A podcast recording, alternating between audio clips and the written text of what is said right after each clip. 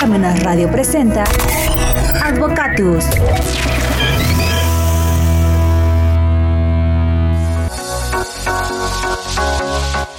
Hola amigos, ¿qué tal? Buenos medios días y como siempre, inmediatamente después de que suenan las 12 campanadas del reloj de catedral que se escuchan hasta aquí, hasta Parmenas Radio, damos inicio al programa Advocatus. Hoy, lunes 2 de octubre.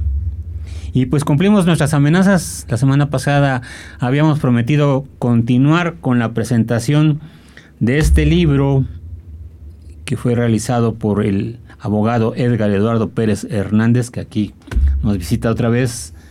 Abogado, buenos medios días. Buenos días, buenos días a tu público tan apreciado para mí y gracias por estar nuevamente aquí, eh, por invitarme, ¿no?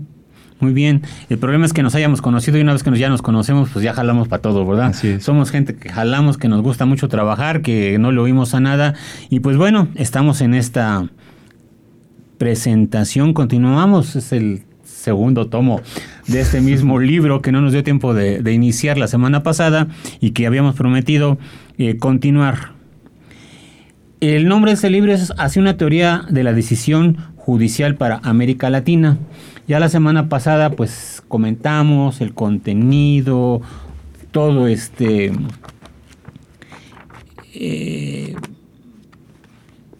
la forma en que te arropan algunos abogados muy importantes a nivel internacional, nacionales y locales en relación a este, a este texto que tú realizaste. Y hablamos también de la editorial, su importancia, hablamos de, la, de las fuentes de información que tú citaste eh, en tu libro, que, consultaste, eh, de las fuentes este, de los autores, de sus textos, de la bibliografía digital, de la jurisprudencia y de las leyes, ¿no? Y hablamos también del neoconstitucionalismo y algo abordamos por ahí que le vamos a entrar ahí por así más, más de lleno, porque creo que lo tratas tú en tu tema número uno, en tu capítulo número uno, que es sobre las cuestiones eh, del siglo XIX, siglo XX, hablando de las teorías positivistas, neopositivistas, y ahora sí va la buena, y pues obviamente el derecho como es un producto social, pues va evolucionando, ¿no? Y a veces el derecho no evoluciona a, la velocidad que va cambiando la propia sociedad, ¿no? Y tomábamos también esa decisión de que, bueno, también este, esta globalización pues hace que se generen todo ese tipo de cambios, a veces bien vistos, a veces mal vistos, a veces aprovechados por unos, desaprovechados por otros, o en contra de otros, en beneficio de determinadas clases sociales, y pues abrir esa brecha entre los ricos y los pobres, eh, en todos los niveles, no hablando del comercio, de la economía, de las finanzas, de la naturaleza, cómo estamos agrediendo a la naturaleza, y también eh, la impartición de, de justicia y esa división entre poderes. Y hasta ahí más o menos habíamos comentado. Eh, faltaba meternos a, al cuerpo de, este texto, que serían las tres, los tres capítulos que tú enuncias, ¿no? Al final de tu participación, pues nos dices un, un breve esbozo de, de, de, este libro, nos dices unas pinceladas brevemente de, del contenido. Entremos y echémonos un clavado a esos tres capítulos. ¿Qué te parece? Yo con gusto, maestro. Perdón por doblar el libro, pero pues este, desde, ya desde la semana pasada le digo que lo tengo acá, acá y como lo subrayo y lo utilizo, pues o sea... Para eso no, son los libros. Para eso son los libros, ah, para, maltratarlos para y quererlos.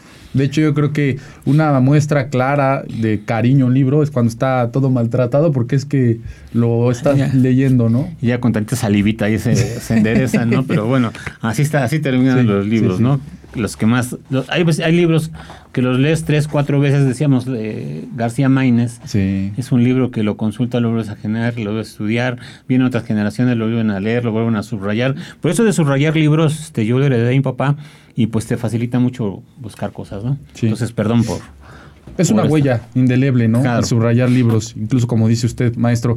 A veces, este, cuando, bueno, yo lo pienso así como usted, ojalá tenga hijos o nietos, su servidor, y que algún día diga, ah, pues a ver qué subrayó este canijo, ¿no? Ah, mira, pues esto está bueno, y lo subrayó mi abuelito, ¿no? Entonces, como claro. dice usted, está padre y es. Un día me encontré el libro del laberinto de la soledad, Ajá. y este, estaba subrayado, ¿no? Y precisamente cuando habla de la Malinche y el, la palabra chingar, uh -huh. y entonces ahí está todo subrayado, este ese estudio que hace Octavio Paz en relación a la palabra chingar, muy interesante, ¿no? Sí. Propio del lenguaje de los mexicanos, ¿no?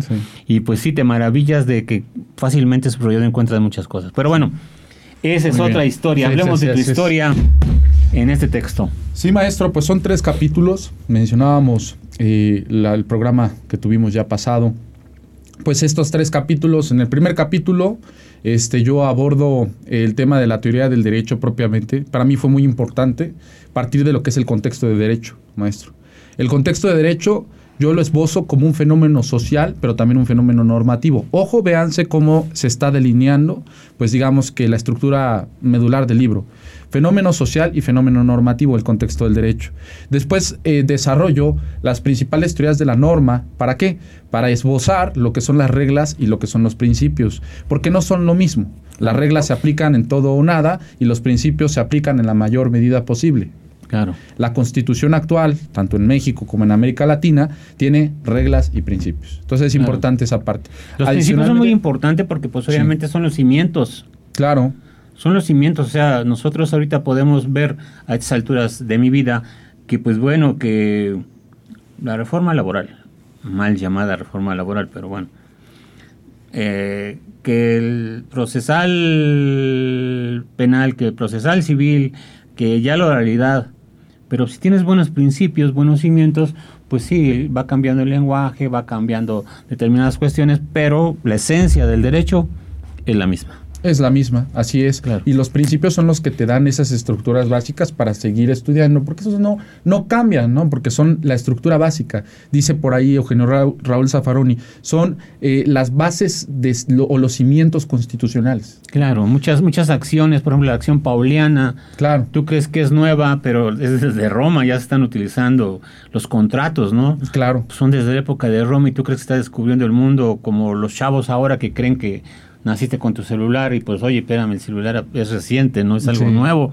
Y entonces pues obviamente muchas cuestiones del ser humano pues ya han existido desde la época de Roma hablando de cuestiones jurídicas, ¿no? Sí, y efectivamente, eh, bueno, en este sentido se parten de estos dos presupuestos, la distinción entre reglas y principios, que es lo que usted dice, el razonamiento jurídico. Cabe decir que tengo un profesor en la Universidad de Buenos Aires, en la maestría de Filosofía del Derecho, que nos dijo algo que se los comparto a usted, a su público, y que me gusta para ahorita eh, clarificar un poquito esta parte que estamos comentando del libro. Dice que el razonamiento jurídico no ha evolucionado desde Justiniano es importante, lo dejo sobre la mesa, ¿no? Para analizarlo a lo mejor en otro programa. Pero está bueno, ¿no? Entonces, justamente eso, reglas y principios, ¿para qué? Para que posteriormente yo analizo ya la teoría de la decisión judicial, que ahora sí que es el quid del libro. Y en este quid del libro, que es la teoría de la decisión judicial, es una parte integral de la teoría del derecho, la teoría de la decisión judicial esbozo, como decía el maestro en el programa pasado que tuvimos eh, para presentar inicialmente este libro, este, se pasa como en un museo por la teoría decimonónica, yo le llamo decimonónica del siglo XIX, ¿no?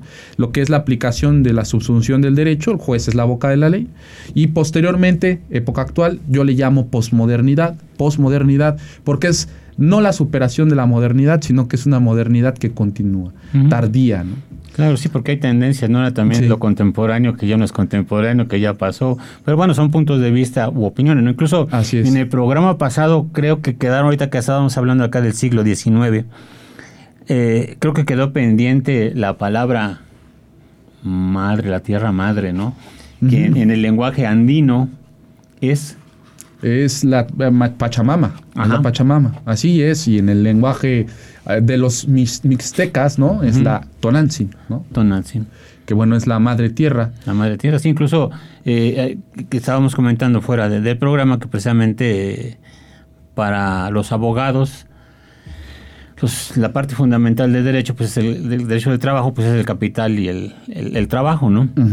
Para los economistas la tierra, capital y trabajo, ¿no? Los elementos esenciales y que pues obviamente juega un papel muy importante la madre tierra, ¿no? Que sería la Pachamama o podría ser Tonatzi, ¿no? Podría ser Tonatzi, ¿no? Sí, sí, sí. sí.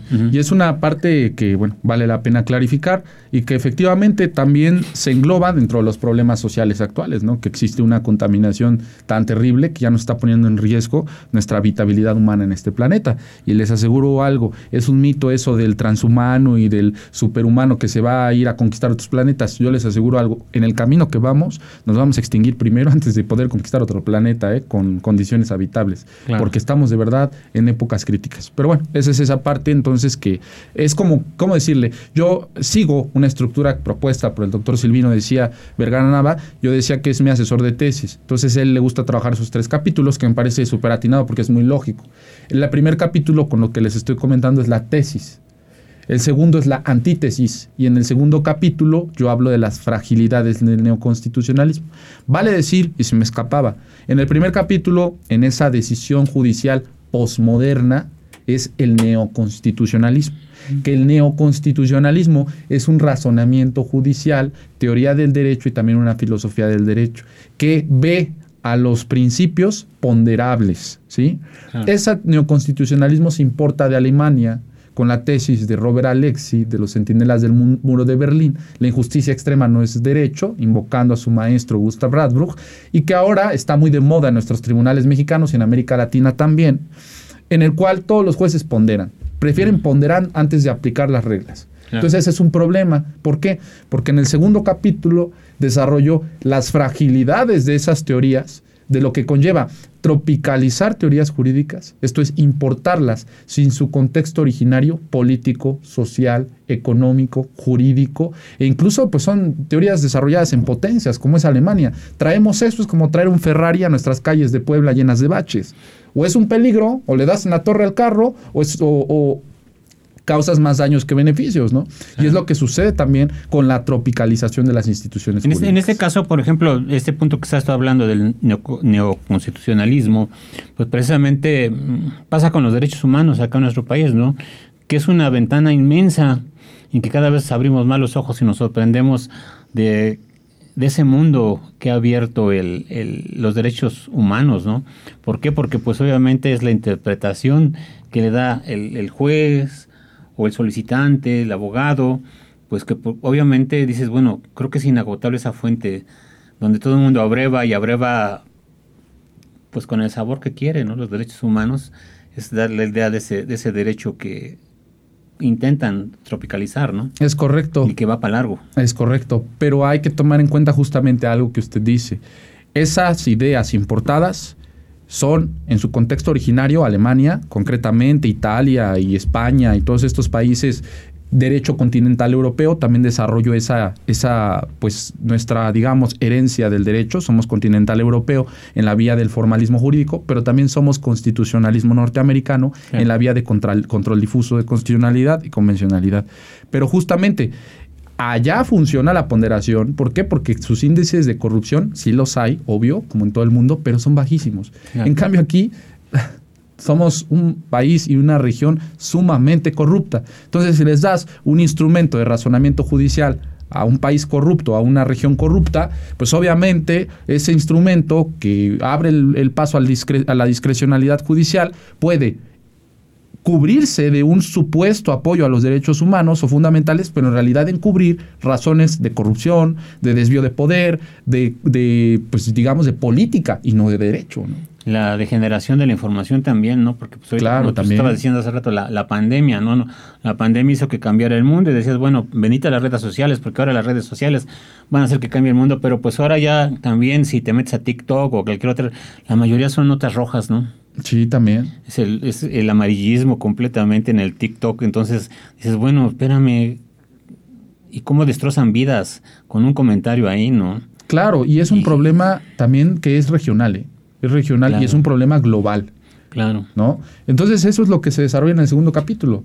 Estas fragilidades que son un contexto social y recapitulando con el capítulo primero, por eso digo que todo tiene una relación lógica, el contexto del derecho. Claro. Muchos teóricos dicen, es que los abogados solamente vemos leyes. No, no es cierto. Somos estudiosos de qué? De la sociedad, porque nuestro conocimiento, que sí puede ser científico, porque tiene ciertas estructuras observables y constantes y universales o reglas universales, se aplican no en química, no en, no en átomos, sino que se aplican en seres humanos. Entonces tenemos que también entender a la sociedad para poder aplicar de manera correcta, idónea, eh, eficaz el derecho, ¿no? Hace rato, bueno, no hace rato, creo que en el programa pasado habías comentado sobre esa conducta parroquial en la observación de la ley. A veces somos muy localistas, ¿no? Claro, luego... Y no sacamos la nariz. Claro, luego con todo respeto, pero pues hacen estudios así, ah, pues estudio a la ley federal del procedimiento... Ah, no, pues o sea, ¿por qué no estudias el razonamiento judicial, una teoría de la norma, teoría de la decisión judicial, eh, teoría del sistema jurídico, de las fuentes, etcétera? O sea,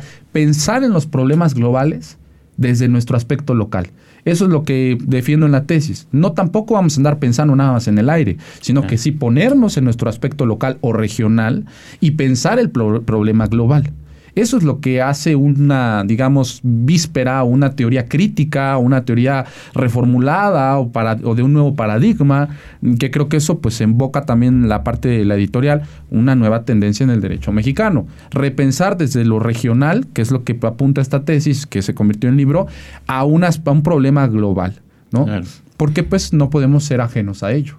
Claro, sí, muchas veces el propio legislador crea cuellos de, botella o se contrapone una ley a otra que acaban de aprobar porque precisamente por esa falta de, iniciativa en relación a, ver antecedentes, verlo en una forma global, ver eh, los aspectos sociales, antropológicos, filosóficos del derecho, ¿no? Sino que hacen una ley, no saben ni para qué va a ser, pero la, la aprovechan y realmente muchas veces son sastres de determinados requerimientos que un grupito de personas o una sola persona necesita para realizar determinados actos. ¿no? Claro, y eso que usted dice es el medular y elemental para el segundo capítulo. De hecho, se esboza el problema o la crisis que se vive en el legislador o el poder legislativo, ¿no? Que viene una imposición de normas, una un, prácticamente una agenda legislativa que muchas veces persigue un poder político muy débil, aquí por lo menos en América Latina es muy débil, ¿no? Y poco profesional, ¿no? Y poco profesional,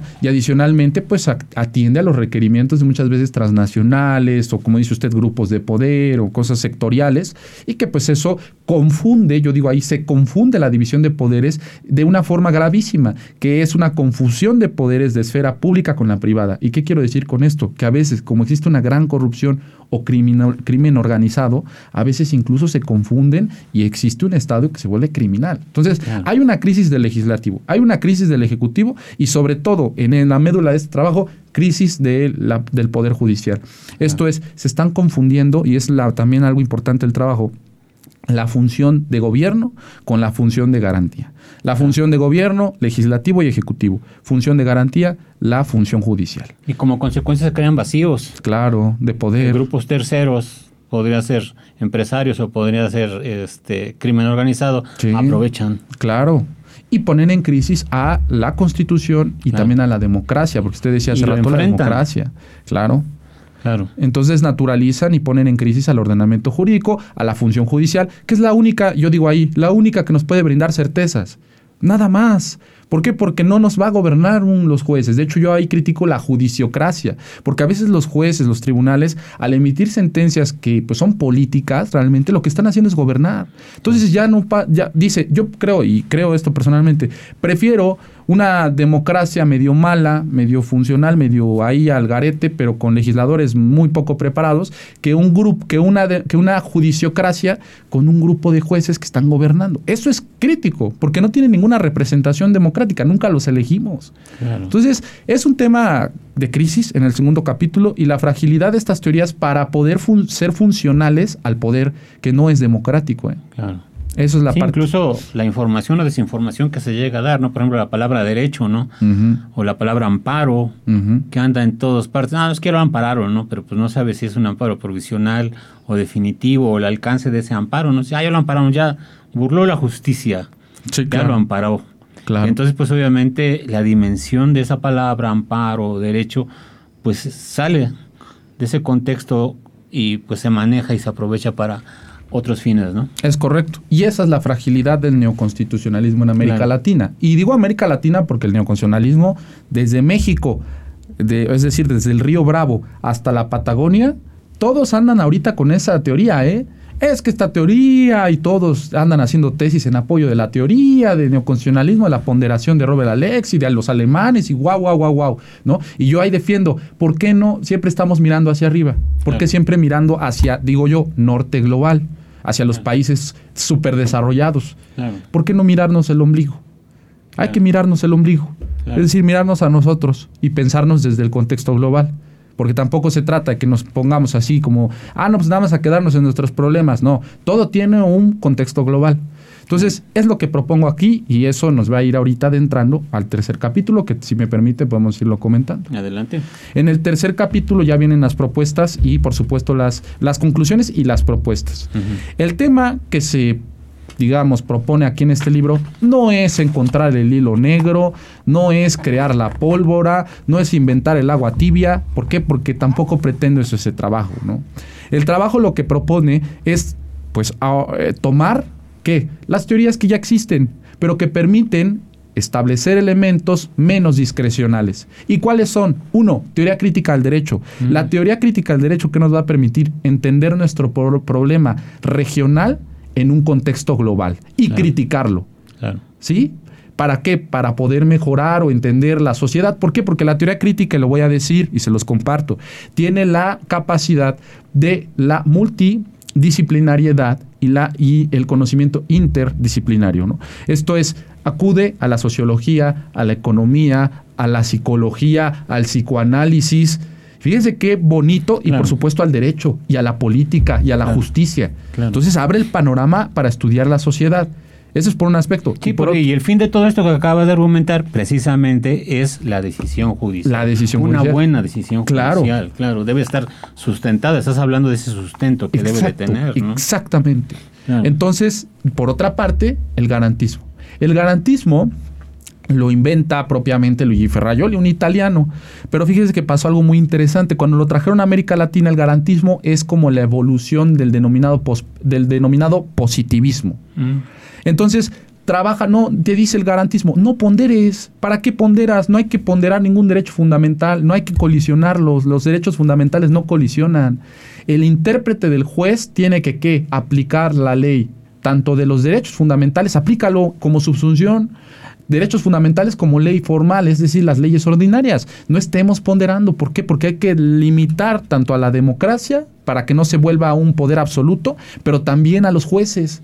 Entonces hay que respetar el orden constitucional. Eso tiene el garantismo. Hay que tomarlo como regla, sino como principios a ponderar. Y dice entonces, yo digo, en, mi propuesta es esta. ¿Y por qué? Porque son como escuelas eh, que son como eh, antígonas, ¿no? Son como que pujantes entre ellas, teoría crítica del derecho y el garantismo. Pues yo lo que intento en el capítulo tercero es armonizarlas. Claro tomar lo bueno de la teoría crítica del derecho, de los estudios sociales, y tomar lo bueno del garantismo de la aplicación menos discrecional de los derechos fundamentales. Es selectivo, ¿no? Exacto. Poder armonizarlo. ¿Por qué? Porque eso sí es funcional para nuestra América Latina. Y eso, obviamente, tomando desde el capítulo 1, que ya expliqué lo que son las teorías, capítulo 2, los problemas sociales, y capítulo 3, intentar armonizarlas crear una, una, combinación de ambas, tomar lo mejor de ambas, claro. desde nuestro pensamiento latinoamericano. ¿no? Y es lo que, pues, digamos que se propone a grandes rasgos en este trabajo. Sí, abrirse, ¿no? Porque también si crees que todo es doctrina por estar, como tú dices, a lo contemporáneo, a lo actual, decir, ah, no, pues es que yo soy positivista. Y de ahí no me muevo. Ah, no, pues yo soy neoconstitucionalista y de ahí no me muevo.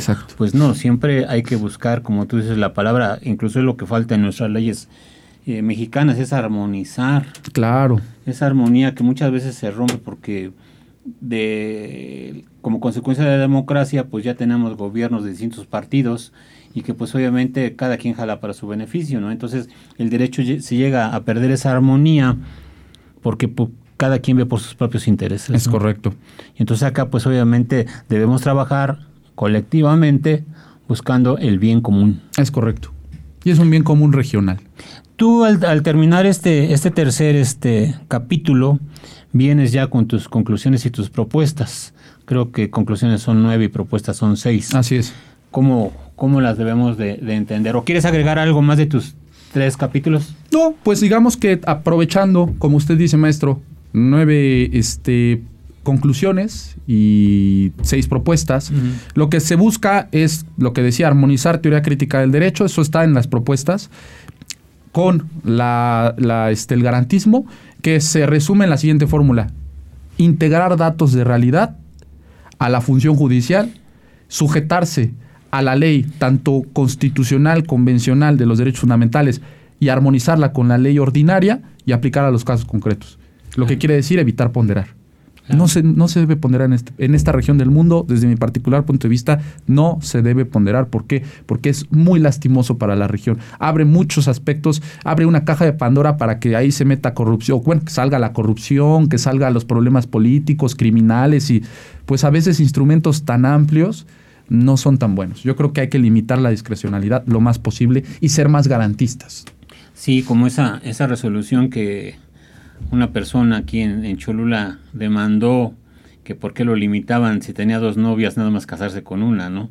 Ah. Y entonces le concedieron la, suspensión y que pues bueno, podía casarse con dos porque pues era discriminatorio ah. limitarlo, ¿no? Entonces, pues no todos pensamos lo mismo, tal vez los que son muy guapos este pueden pensar así, pero pues obviamente esa esa ese ponderar, esa libertad que tienen algunos jueces a veces como diversión, emiten resoluciones que quieren llamar la atención. Es correcto, y es político. Claro. Pero es peligroso eso, porque después ya se pueden inventar cualquier cosa. Claro, sí, como la educación ¿no? de los niños ahora, por ejemplo, está politizada. Entonces son cuestiones que la educación, como va, es, un, es un pueblo hambriento de educación. Entonces no puede ser eh, un elemento de, o de obstáculo o volverlo político la, la educación, si nosotros es lo, de lo que carecemos la educación. Ya la libertad de, expresión, la libertad de cátedra, la libertad de examen, pues ya depende de los maestros, porque aunque te pongan el libro más brillante del mundo, si el maestro habla de ese tema y nunca lo ha leído, ni siquiera elogió y opina y dice y deja tareas, control C, control B, pues va a valer para dos cosas, ¿no? Entonces yo creo que la inquietud de, de investigar, de leer, de saber, de conocer para tomar excelentes decisiones, pues está en uno, ¿no? Claro. Y no en la libertad, no, no en la, en la libertad de decirte, sabes que esto es bueno, esto es malo. Papá, déjame leerlo. Y yo opino, ¿no? Pues soy una persona muy distinta a ti. Gobierno, déjame leerlo. Partidos políticos, déjame leerlo. Juez, déjame leer el libro. Deja, yo lo voy a entender. Y conforme van pasando los años, yo lo voy a interpretar. Claro. O lo desecho o lo aprovecho. Es correcto. Pero mi, mi conciencia es lo que me indica. Es mi libertad a la educación. Es correcto, maestro.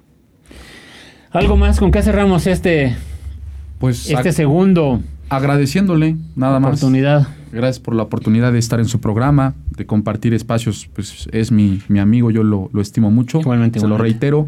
Y pues es eso nada más, ¿no? E invitarlos a que piensen por ustedes mismos, a que no reciban todo ya pues para hacer un control C y control V, ¿no? Sino que para que se animen a investigar, todos podemos escribir un libro. Yo siempre lo digo, o sea, yo doy clases en el Instituto de Ciencias Jurídicas y les digo a mis alumnos, escriban un libro, o sea, escriban una tesis, todos podemos escribir una tesis, no hay que ser un genio, de verdad, lo único que hay que tener es corazón y vocación, claro. ahí ponerlo al servicio de pues, una causa justa y de verdad las palabras te salen. Así es lo que yo diría. Las palabras te salen. Para no tener que trabajar, hay que hacer lo que a uno le gusta. Ah, es correcto. Perfecto, pues muchas gracias, te agradece. Gracias. Y nos seguimos viendo. Seguro que sí. Muy amable. Gracias a ti. Bye. Nos vemos.